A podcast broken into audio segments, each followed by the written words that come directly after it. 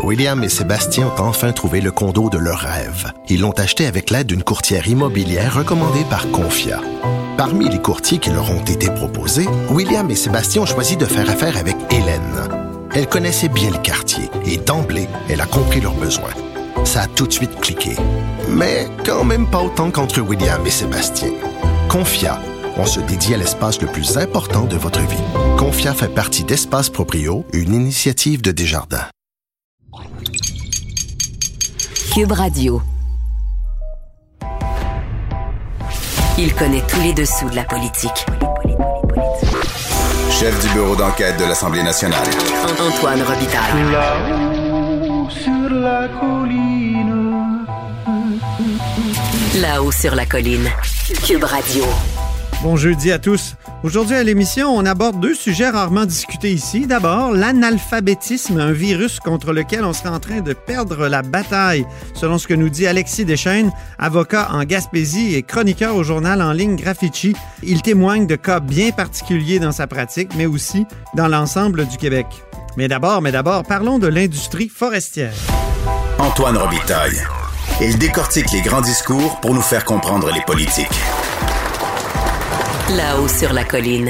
Le nouveau régime forestier semble déplaire à l'industrie euh, de la forêt. On en parle avec la critique libérale en matière de forêt, faune et parc, Francine Charbonneau. Bonjour. Bonjour. Donc, vous avez dit mercredi que le gouvernement avait seulement, euh, il, il s'était seulement rendu à 20% des demandes de l'industrie. Donc, quand on a 20% avez-vous dit, c'est un échec, c'est sûrement pas la note de passage. Pourquoi vous dites ça exactement? Pourquoi 20% aussi? On, a eu on a eu le privilège de, de parler depuis euh, depuis quelques temps, je vous dirais, euh, à partir du moment où j'ai été nommée critique officielle, euh, on a pris contact avec les différentes industries qui sont en faune, forêt et parc, et on a eu le privilège de, de partager un moment au crédit avec le ministre où il nous a déjà descendu les attentes puisque le premier ministre avait parlé d'une refonte d'un nouveau regard, euh, d'ouvrir la législation. Finalement, le ministre nous a dit, ben pas tout à fait, ça va être euh, des modulations. Alors, on Hmm. s'est mis en attente de voir qu'est-ce que ça pourrait dessiner. Et finalement, Mais, euh, ben Ouais. rien, pas grand-chose. L'annonce s'est faite vendredi dernier, d'après ce que j'ai compris? Oui. OK. Alors là, pour ceux qui connaissent pas ça du tout, là, comme moi, genre, c'est quoi un régime forestier? Pourquoi il faut le changer? Pourquoi il fallait le changer? Parce que je sais que le premier ministre l'a pro- l'a promis de le changer. Je pense qu'il y avait des inquiétudes du côté des États-Unis qui trouvaient qu'on était protectionniste ou qu'on donnait le bois. Euh, c'est ce que j'ai compris. Et, et donc, c'est quoi exactement? Puis pourquoi il faut le changer? Ben, euh, je vais revenir un petit peu en arrière. Donc, OK. 2007-2008, on écrit le premier, euh, le premier document du régime forestier. Pourquoi? Ben, parce qu'au Québec, on est un, un producteur, on est un fournisseur, puis on a euh, de la forêt de qualité et du bois qu'on peut utiliser pour notre propre économie, c'est-à-dire la transformation, le bâtiment et tout ce qui s'ensuit. Donc, 2007-2008, on l'écrit. Je vous le dis, c'est tellement complexe que presque cinq ans plus tard, il se fait euh, une application complète du régime forestier. Donc là, Ça a pris cinq ans l'appliquer. Oui, tout à fait. Mettre en place l'ensemble de la structure qui va avec ça, hein, faire les partenariats, mettre en place le, le bureau, le bureau de mise en marché du bois, tout faire les choses. Le Mhm. forestier en chef est arrivé par la suite. Donc, tout faire ces choses-là pour faire en sorte que le- la concurrence et le principe même du profit du bois et de tout ce qui s'ensuit dans les industries soit mis en application. Mhm. Donc, après Mais là, je, Après je vous arrête années, deux minutes. Je me souviens, moi, que Oui. dans les années 2000, au début, il y Mhm. avait eu le, le fameux documentaire L'erreur boréale, hein, où on dénonçait la coupe à blanc. Euh, après Oui. ça, il y a eu le rapport Coulombe, euh, ça, je me souviens, où on avait dit, mon Dieu, on prélève trop de, de la ressource. Puis c'est c'est de là que sont venues les réformes dont vous parlez, 2007, euh, 2006-2007, là, de, du régime forestier, forestier en chef. Puis ça, ça faisait pas l'affaire, là, donc, euh, de, de l'industrie ou, de, ou des Américains? C'est quoi exactement? OK. Il y a des endroits où il y a eu des imprudences. Je pense que c'était c'était bon de dire il faut faire attention. Mais il y avait des insatisfactions sur, effectivement, les États-Unis ont un peu changé leur fusil. Hein, les démocrates, même si on est content de, de, la résultante, les démocrates ont dit euh, on va faire un protectionnisme, la Chine achète notre bois. Nous, on n'a pas de conditions. Le Parti libéral avait mis en place une volonté de dire on va utiliser au mhm. moins 3% en construction en bois. C'est disparu.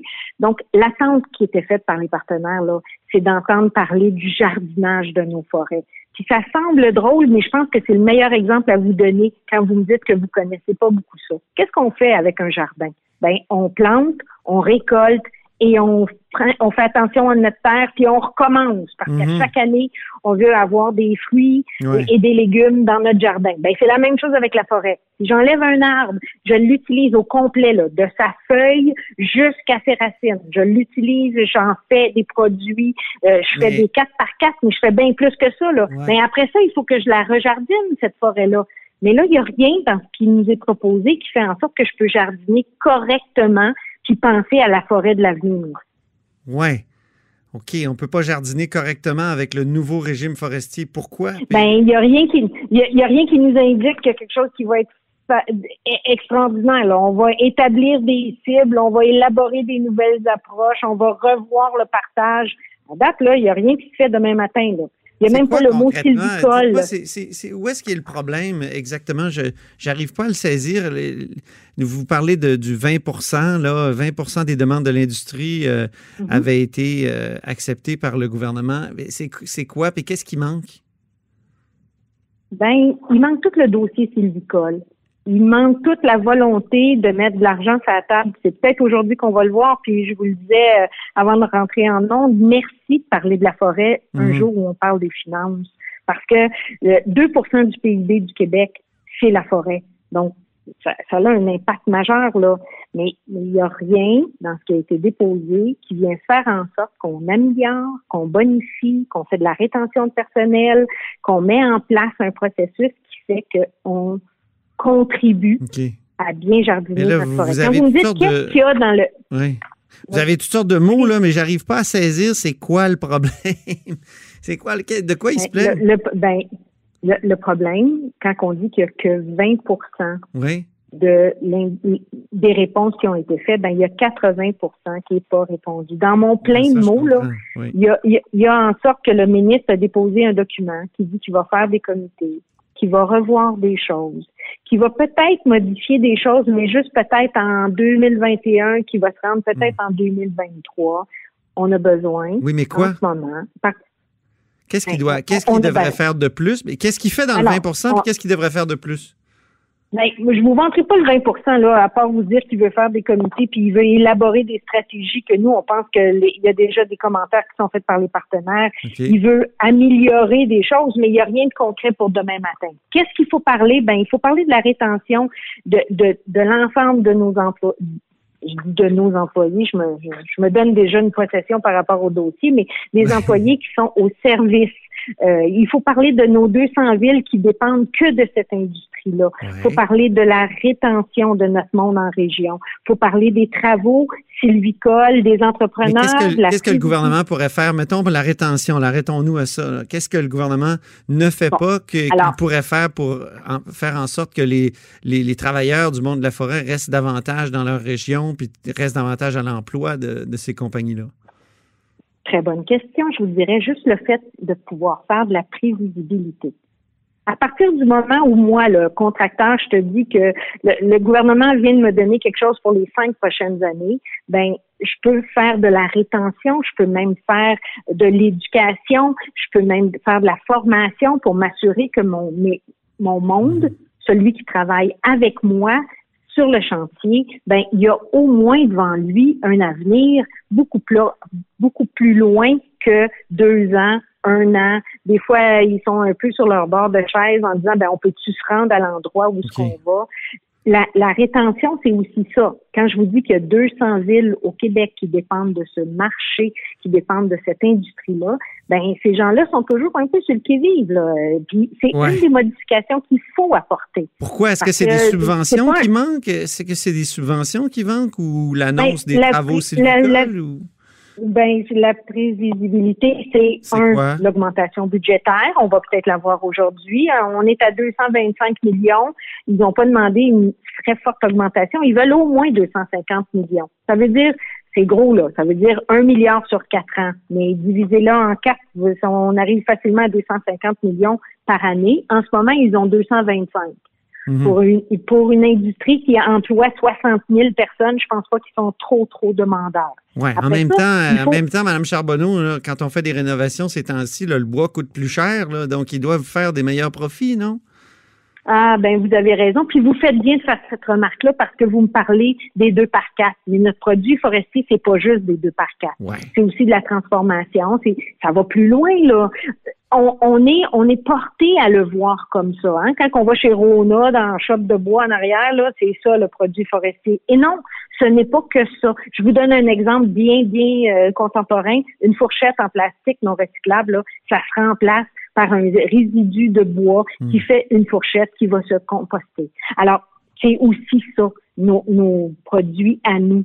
Et quand on parle euh, de, de ces choses-là, ben il faut parler de l'innovation. Comment on peut faire pour aider nos entreprises à innover, Comment on peut devenir faire, justement? meilleures. Comment vous feriez? Ben, on peut leur donner des sous, mais on peut aussi leur donner des contrats.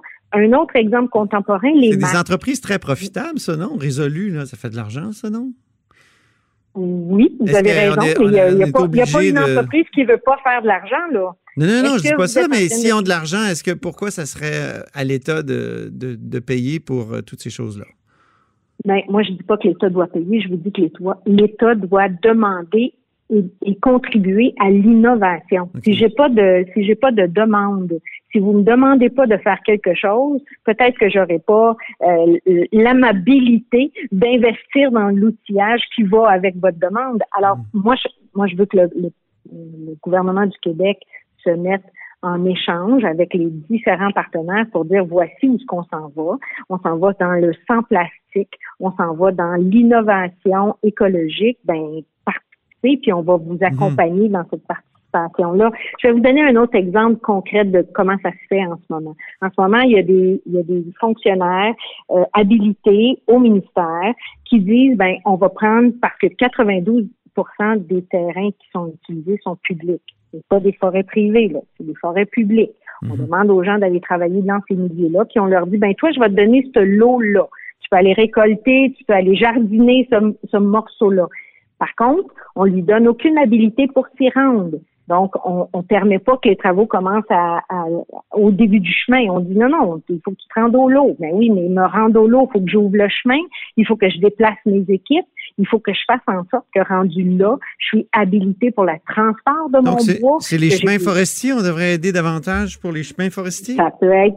Mais, mais, mais c'est un tout. Je, je- je ne, je ne crois pas et je ne peux pas cibler qu'une seule chose. Il faut qu'on regarde les travaux dans l'ensemble de ce que ça fait. Ça veut dire il faut que je me rende sur le terrain, il faut que j'analyse qu'est-ce que je vais Mais euh, vous, euh, vous êtes pas mal loin du terrain des, des industries forestières, j'imagine, euh, dans votre comté? Qu'est-ce que vous voulez dire? Vous êtes, Ben, con- mes vous êtes villes, loin dans votre même, comté, non?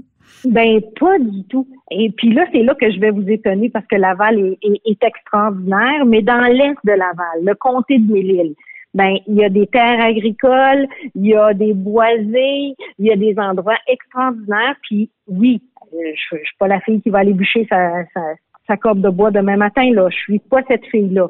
Mais ça m'empêche pas de quand je- de parler aux partenaires et de voir avec eux quels sont les besoins de nos familles. Parce que les villes, là, les maires nous ont interpellés, les entrepreneurs nous ont interpellés, les familles nous interpellent pour dire, hey, euh, de la stabilité, ça serait bien. C'est pas parce qu'on est en région puis qu'on nous a promis ça en 2018 que vous pouvez nous balayer du dossier. Et c'est exactement ce qui vient d'arriver. Le premier ministre s'est promené partout en élection. Le ministre a dit, oui, le premier ministre le dit. Puis maintenant, ce qu'on a, c'est c'est- c'est- c'est 20% de pas grand-chose, de comités peut-être à venir. Je pense qu'il faut parler de la forêt avec sérieux. Parfait. Et il faudrait peut-être être un petit peu plus précis quand même, Madame Charbonneau. Je vous remercie. Ça me fait plaisir. Oui, au revoir. Bonne journée. Charbonneau est critique en matière euh, de forêt, de faune et de parc pour le Parti libéral du Québec. Vous écoutez là-haut sur la colline.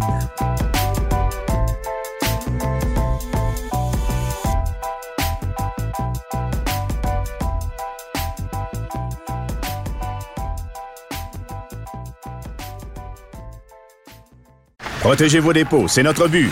La SADC protège vos dépôts dans les institutions fédérales, comme les banques.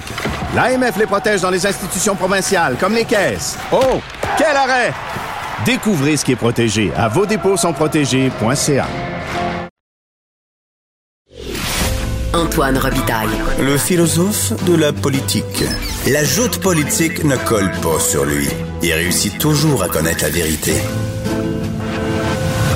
Vous écoutez là-haut sur la colline. Selon mon prochain invité, nous serions en train de perdre la bataille contre l'analphabétisme. C'est celui que j'ai baptisé notre correspondant en Gaspésie, Alexis Deschênes, qui est accessoirement avocat au bureau d'aide juridique de New Richmond. Bonjour Alexis. Bonjour Antoine. Vous publiez euh, ces jours-ci, Alexis, un texte sur le journal en ligne Graffiti. Cette lutte que nous perdons contre l'analphabétisme, qu'est-ce qui vous conduit à affirmer qu'on perd la lutte? Il y a trop peu de gens qui sont en démarche d'alphabétisation. C'est ça, dans le fond, la conclusion de, ma recherche, Antoine. D'abord, ce qu'il faut dire, je pense, c'est que c'est un, un enjeu social qui est terriblement important. Et euh, dans ma chronique, je raconte, euh, avec l'autorisation d'un de mes clients qui m'a permis de, de parler de son histoire pour sensibiliser les gens. Vous savez, lorsqu'on est analphabète, c'est un peu comme si on marche à tâtons hein, dans, l'écrit. Euh, moi, ce client, il est arrivé dans mon bureau, Antoine, et il avait entre ses mains un jugement final concernant la garde de son enfant et la pension alimentaire. Ouais. Et euh, lorsque je lisais le jugement, je dis bon ben là, sur ce jugement, vous allez voir votre enfant une, fin de semaine sur deux. Il me dit non, non moi ce que je veux, c'est une garde partagée. Je dis OK. Et sur ce jugement, c'était écrit qu'il gagnait environ 50 000 par année, alors qu'il fait plutôt en bas de 20 000. Et là, Mhm. je tourne les pages du jugement, puis il y a sa propre signature là-dessus. Je dis pourquoi vous avez signé ça? Et c'est là qu'il m'explique ben je sais pas lire. Euh, J'avais honte de demander de l'aide. Il y avait personne autour de moi. J'ai reçu ça par la poste, euh, de la part de l'avocat de mon ex, qui me mettait de la pression pour signer. Puis j'ai signé pour pour me débarrasser. C'était un homme de quel âge? Ah, c'était quelqu'un qui était dans la début quarantaine. OK. Début quarantaine, quelqu'un pour qui euh, pour qui l'école a toujours été un calvaire. Oui. Et dans le fond, il a décroché très jeune, au début secondaire, mais euh, quelqu'un de terriblement vaillant qui a quand même euh, travaillé, euh, notamment bon, euh, un peu à l'extérieur de la région dans, dans des chantiers.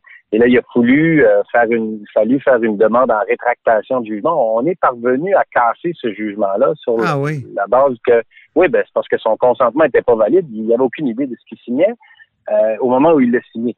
Alors, on, on a réussi, mais on aurait pu ne pas réussir. là. Il y a eu l'écoute attentive d'une juge, puis on, on est, on a envoyé, euh, j'ai envoyé mon client faire un test. Mais, mais je pense qu'il faut essayer de se mettre dans la peau là, de ces gens. Là. Il y a- de l'écrit partout autour de nous. Antoine, imaginez, vous Ben achetez oui. votre maison, Comment ils font vous avez un acte de vente, vous pouvez même ben, pour ben, fonctionner? ça, comment ils font? Ben, ils, ils deviennent terriblement débrouillards. Euh, imaginez euh, au restaurant, il y, a- il y en a qui ça va jusque-là. Alors là, ils vont trouver des trucs en demandant des questions, en posant des questions à la serveuse, en disant qu'ils vont prendre la même chose que l'autre. Euh, mais ça pose toutes sortes de défis au quotidien. Euh, L'analphabétisme, ça rend ces gens-là. Mon client, lui, me disait, je veux que tu, j'accepte que tu en parles parce que dans le fond, je suis un peu handicapé. Alexis, dites-moi, est-ce que lui a fait des démarches pour devenir alphabétisé? Ben, je l'ai. euh, ce que j'ai fait, moi, c'est que d'abord, pour, pour obtenir la rétractation, je lui ai demandé d'aller voir un organisme en alphabétisation de, de ma région. Mhm. Et euh, là, ils, ils ont fait passer un test. Et là, on a vu qu'ils bon, ils échouaient au test là, de niveau primaire. Euh, et euh, alors, on a fait la cause. Mais a- après avoir euh, obtenu gain de cause, je lui ai recommandé d'y aller. Il m'a dit qu'il irait. Euh, je souhaite qu'il puisse y aller, en, en effet, parce que c'est c'est- c'est- c'est important pour qu'il soit moins vulnérable. Pourquoi c'est si élevé dans la région? Vous parlez de, de la MRC Avignon, 36 Oui. de, la, po- de la population. C'est terrible. Ouais. Pourquoi c'est si C'est élevé? énorme. Est-ce que c'est un problème de financement de l'école ou est-ce que c'est un problème de dévalorisation de il- l'éducation? Oui, peut-être un peu tout ça. Peut-être un peu tout ça. Écoutez, MRC Bonaventure Avignon, ici dans Baie des Chaleurs, c'est 36-34% mais au Québec aussi, Antoine. hein. Partout au Québec, là, Oui. c'est 34 là. Donc ça, ce sont des analphabètes fonctionnels. Euh, c'est quoi la définition d'un al- analphabète fonctionnel? C'est quelqu'un qui a pas complété sa deuxième année du secondaire. C'est quelqu'un qui peut lire un peu là, euh, des petites choses simples. Mais dès que c'est une facture, dès que c'est une lettre du gouvernement, là, euh, et si je me fie sur les témoignages, moi, de, de- des clients que j'ai là, qui, qui, euh, qui ont cette problématique, ils me disent qu'ils sont parfois capables de lire un peu, mais ça, ça rentre pas. Il y a un problème de compréhension. Alors ça, c'est c'est c'est- le tiers de notre population au Le Québec. tiers, y a, c'est épouvantable. Le tiers de notre c'est épouvantable, c'est des gens donc qui vont être exclus. Hein, ils vont être exclus de l'économie du savoir. Ils vont être exclus d'une tonne de connaissances. Dans le fond, c'est un frein à l'acquisition de connaissances. Bien sûr, on peut demander à, à, des voisins, on peut aller chercher des conseils, on peut écouter la télévision, mais quand même, l'acquisition de connaissances se fait beaucoup, beaucoup par l'écrit. Alors, euh, ces gens-là, ils sont bloqués. Il y a un pourcentage beaucoup plus faible si on regarde les analphabètes complets, là, des gens qui n'ont pas terminé leur primaire, qui pourront pas lire la posologie d'un médicament ou les panneaux de signalisation. Ça, c'est c'est plus minime, c'est 4 mais, mais je pense que le terme analphabète fonctionnel, il est quand même euh, il, est englobant. Et en effet, là, donc on a le tiers de notre population qui vit une certaine d'une certaine façon de l'exclusion sociale. Et il y en a peu qui font les démarches. C'est ça qui vous, euh, qui vous révolte là, dans, dans le texte. 5% d'entre ah. eux seulement entreprennent une démarche pour s'alphabétiser. Euh, voilà, environ 5 au Québec des analphabètes fonctionnels sont en démarche d'alphabétisation. Alors 5% Dans la baie des Chaleurs, euh, si on fait une règle de trois avec la population ici, ce serait plus de 10 000 personnes qui en auraient besoin, mm-hmm. qui pourraient en bénéficier. Et il y a seulement cinq élèves qui sont inscrits à l'organisme euh, d'alphabétisation. Et, tout ça, Antoine, là, euh, alors que le premier ministre Legault disait en septembre dernier, lors de la journée de l'alphabétisation, que on a le devoir de ne laisser tomber personne. Mm-hmm. Et tout ça alors que la, la Charte des droits et libertés de la personne nous dit à l'article 40 que tout le monde a le droit à l'instruction publique gratuite.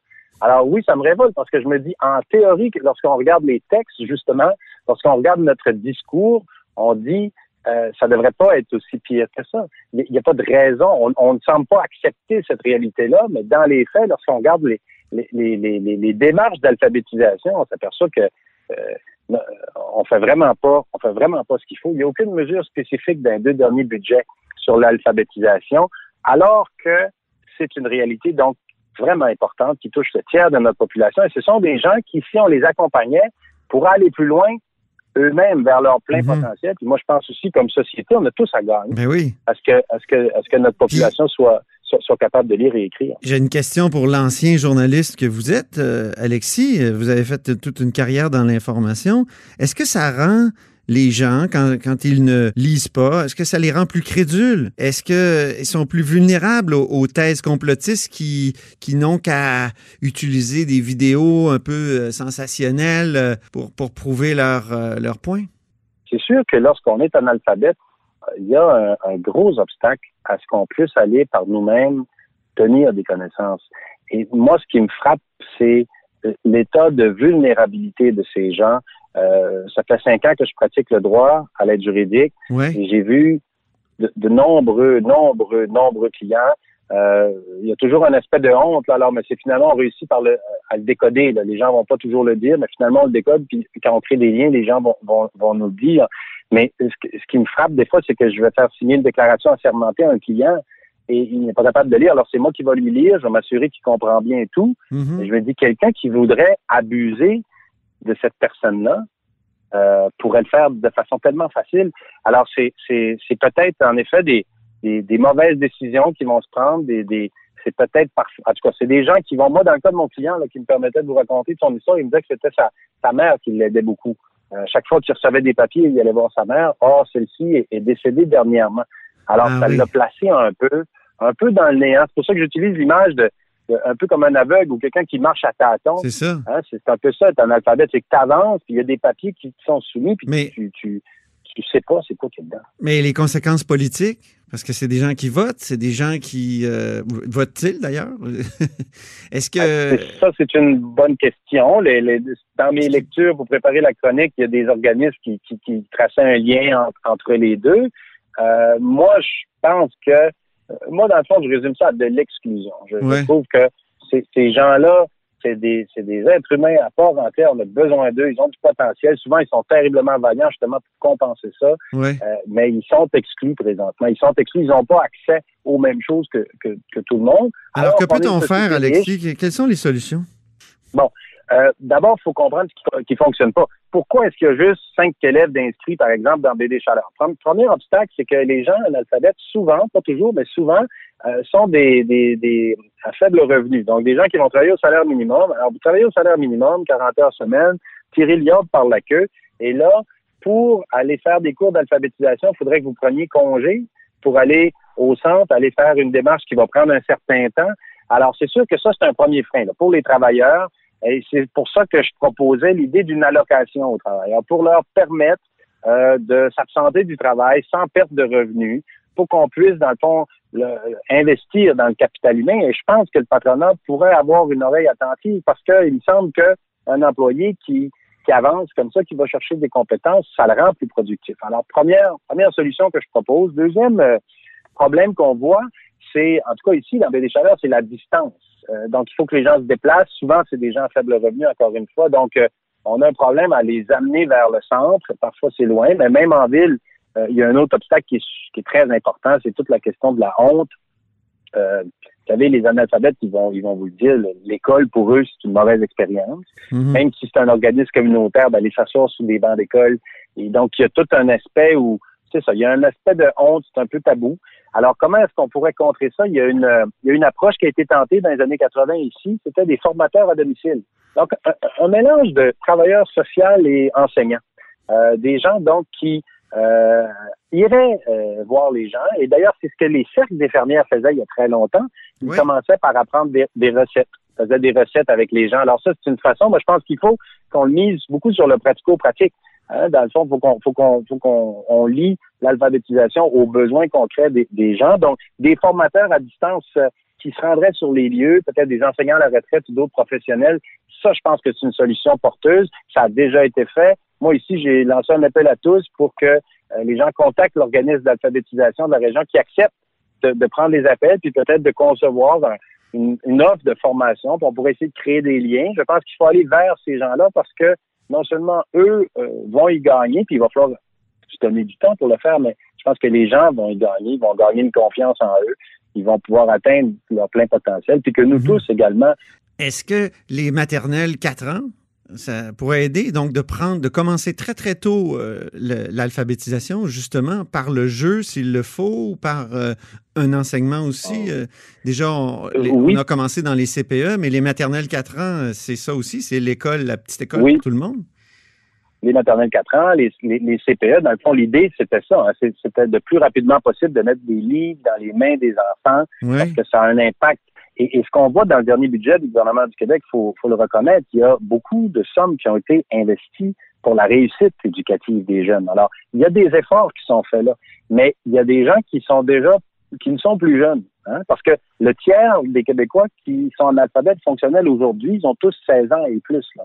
Alors, moi, c'est à ces gens-là que je pense, parce que vous avez raison, il faut s'occuper des jeunes, puis ça, je pense qu'il y a déjà des efforts, puis il est à espérer qu'avec euh, qu'avec le temps, on, voit les, fruits, mais présentement, là, tous les gens de 16 ans et plus qui sont hors du système scolaire, qu'est-ce qu'on fait pour leur permettre d'aller plus loin? Donc, à l'autre bout, il faut, faut travailler aux deux bouts. Au tout début, puis ceux ah qui ont raté le train, oui. OK, merci beaucoup, Alexis Deschaines. pour qu'on fasse rien. Ben oui, c'est un gros problème. Merci de le soulever. Euh, donc, merci beaucoup, Alexis Deschaines, euh, notre euh, correspondant à Gaspésie et accessoirement avocat au bureau d'aide juridique de New Richmond. Et c'est ce qui met fin à La Haut sur la Colline pour aujourd'hui. N'hésitez surtout pas à diffuser vos segments préférés dans vos réseaux et revenez-nous demain.